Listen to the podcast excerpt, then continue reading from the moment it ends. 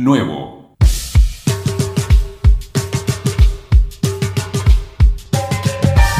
Babel FM presenta una mirada a novedades discográficas que merecen destacarse.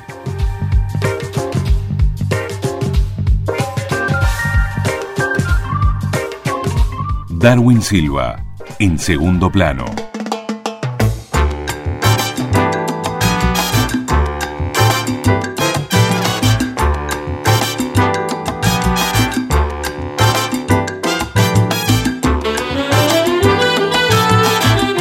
Darwin Silva es un joven pianista y compositor nacido en 1980 en Montevideo. Acaba de realizar su primer CD como líder junto a una big band de jazz formada para la ocasión cuyo repertorio está conformado por composiciones propias. Babel FM lo invitó a sus estudios para conversar al respecto. En el comienzo, escucharemos el tema que da título al disco, En Segundo Plano. Mi papá tocaba la guitarra y, mi papá era zurdo y decía que no podía tocar el piano porque era zurdo. Que no es así porque yo soy pianista y se puede tocar. Él pensaba que no podía tocar el piano, entonces como que el sueño de él era que yo, que era el hijo mayor, fuera pianista. Entonces yo estaba aprendiendo algunos acordes en la guitarra, no sé qué. Y de repente desaparece la guitarra y aparece un teclado, ¿viste? en casa. Y bueno, ahí empecé como la, carrera. El teclado venía con unas clases en, el palacio, ¿viste? Esos, lugares que había, que había antes. Y bueno, después se puso un poco más seria la cosa y empecé a estudiar en la Escuela Municipal de Música, donde aprendí solfeo. Y un día estaba recorriendo los pasillos y, y siento unos acordes ahí que no conocía. Y resulta que era Alberto Mañone. Y bueno, hablé con él, le dije que me encantaba eso que estaba haciendo, que no tenía ni idea qué era. Y ahí empezó el camino, digamos, para el lado de la armonía y del jazz y de la improvisación. Al mismo tiempo yo estaba estudiando música clásica, estaba tomando clases con Elida Gencarelli. Yo ya tenía un trasfondo musical bastante eh, popular porque mis primeros años, digamos, en el piano en sí, después de, esa, primera época donde tomé clases de órgano, fueron eh, autodidactas, entonces yo ya venía como con un trasfondo de música popular, pero con ningún tipo de teoría ni nada algunas cosas me pasaba mi padre de la guitarra al piano y yo iba sacando y el, resto era todo de oído. Entonces yo ya traía algo de información, aunque desordenada, y ahí Alberto me ayudó a ordenar y a aprender muchas otras cosas, y ahí arrancó, digamos, la carrera musical.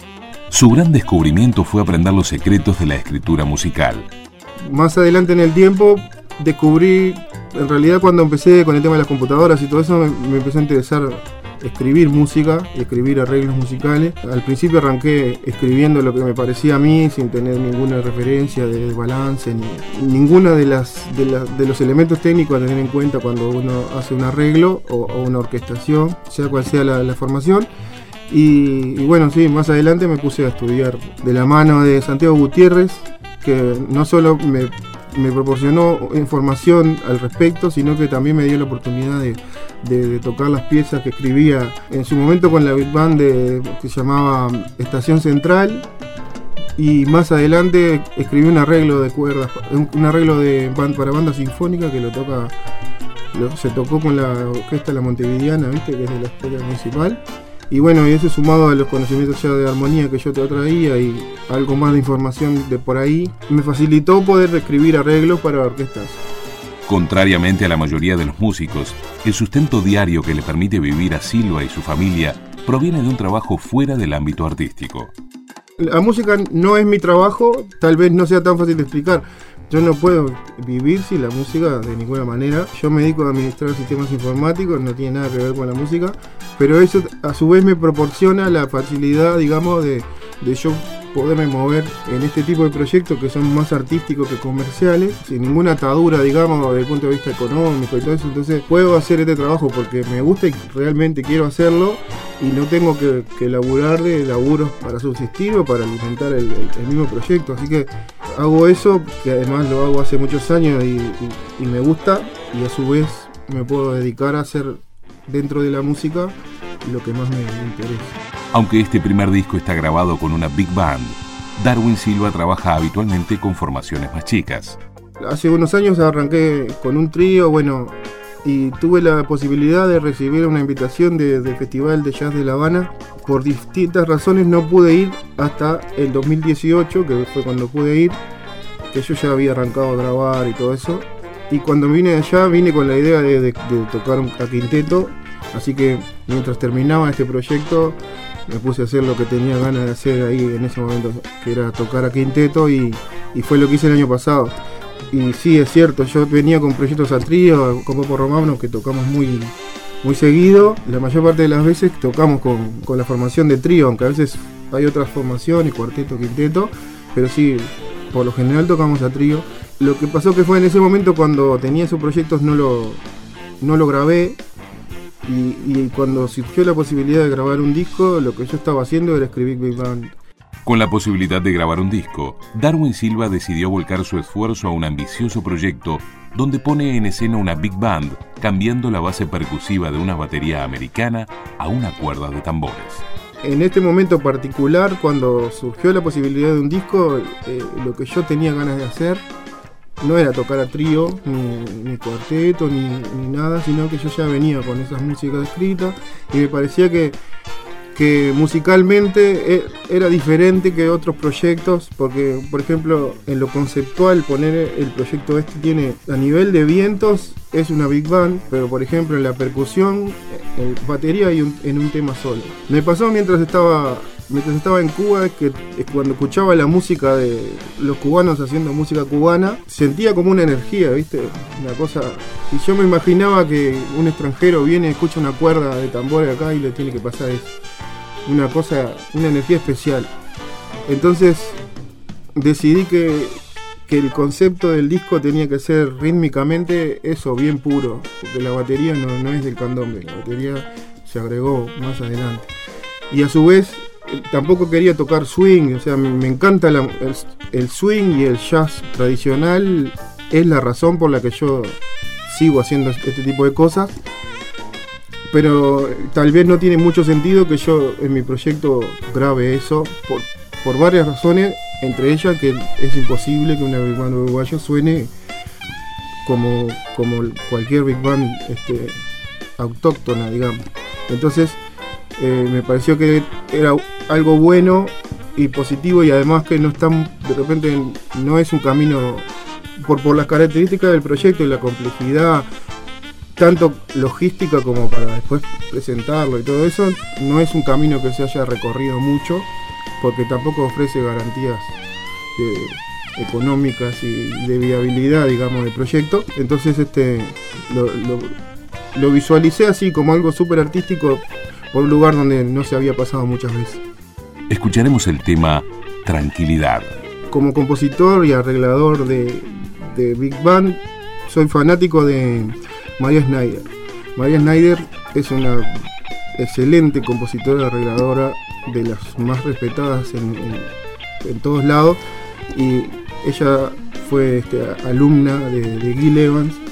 Ella trabaja con, con, una sonoridad y una paleta de colores que incluye mucha madera e incluso mezcla voces, eh, pero las voces no cantando letras, sino doblando las melodías con diferentes instrumentos, entonces juega con diferentes tímpicas.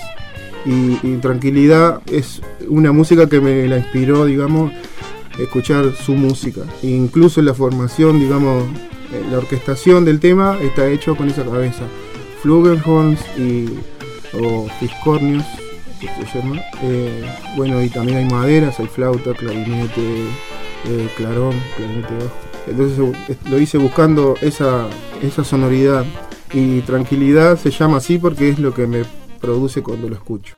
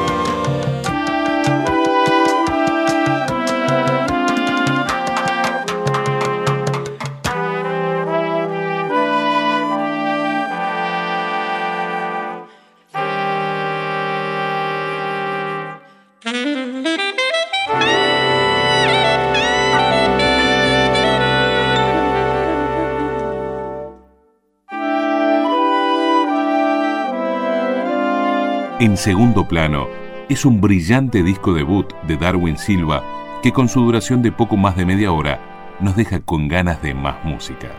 Lo que pasa es que el proyecto en sí tenía más temas. En principio el proyecto tiene tres candombes y tres temas que no son candombes. Hay dos temas latín y un funk que tiene candombe en realidad al final. La idea era grabar más temas con, con, la, característica y rítmica del candombe y, quedó por la mitad, quedó por la mitad por, razones de presupuesto y todo eso. Pero sí, esa era la idea y, en, realidad la música está, no está grabada, no está en el disco, pero sí está. El disco cuenta con un excelente plantel de músicos de viento. Los músicos, los saxos son los músicos que he tocado toda la vida. Gustavo Villalba, Santiago Gutiérrez, Leo Méndez, Ale Yenta, eh, Benji. Más o menos son los saxos que de la vuelta, que son los que, además de tocar muy bien, son los que más conozco, digamos. Y bueno, con los trombones pasó lo mismo. Eh, tanto Walter Villanueva como Ricardo los conozco hace años de, distintas orquestas. Y a Fabián Silva también. Eh, Fabián Silva justo quedó el quedó él, había en realidad había tres, tres trompetas, los plazos se empezaron a, ajustar y, empezó el tema de los horarios y que yo tengo este, yo aquello y él, no podíamos juntarnos todos y lo terminó grabando él solo porque era el que tenía disponibilidad en ese momento en realidad. Pero y además es, un músico bárbaro, los músicos los elegí así. Gerardo Alonso, uno de los bajistas más importantes del país, cumple en este disco la doble función de músico y técnico de grabación. Con Gerardo en realidad yo tocaba, antes tocaba con, siempre tocaba con la misma banda con Gerardo y desde que se fue Andrés Ibarburu, que era el que tocaba mi trío, generalmente el que llamo, digamos, de bajista es, Gerardo, y ya hace años que nos conocemos, pero aparte es un músico tremendo y tiene una cabeza muy abierta para cualquier cosa que vos le pidas. Le consultamos a Darwin Silva la forma de adquirir su CD. En mi página web, que es darwinsilva.com, eh, me pueden contactar, hay una, parte de, ahí de contacto. Después en redes estoy en Twitter y Instagram si quieren una copia física. Pero a su vez el disco está disponible en plataformas de streaming como Spotify, YouTube Music, iTunes, Deezer y todas esas esas plataformas. Así que ah, estaba disponible en formato digital y en formato físico. Este proyecto llevó considerable esfuerzo y dinero, conducido por una profunda necesidad artística de parte de Darwin Silva.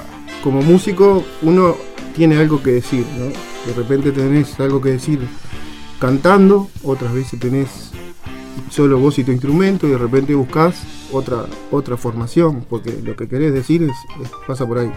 En este momento lo que yo quería comunicar eh, artísticamente, digamos, era el trabajo que venía haciendo de orquesta con varios años de anticipación. Se había arrancado como por el 2010 a escribir los primeros arreglos, las primeras pruebas, digamos, del trabajo ese y me pareció que había pasado un tiempo prudencial de, desde que había arrancado y que había podido obtener información de todos lados y, suficiente como para, como para grabarlo en un disco, así que y la idea también era aportar, digamos, como dije antes, elementos al, al candombe y a la música uruguaya de por sí que no estaban que, no, que no, de repente no están, ¿no? Uno busca, hay discos de Big Bang, el Fino tiene una Big Bang, pero el loco vino de Europa con esa música, eh, hay otros, otros, otro pianista, ahora no me sale el nombre, pero también vive en Nueva York y el disco grabó eh, Brecker, la trompeta la grabó Brecker y el saxo la grabó. Entonces yo quería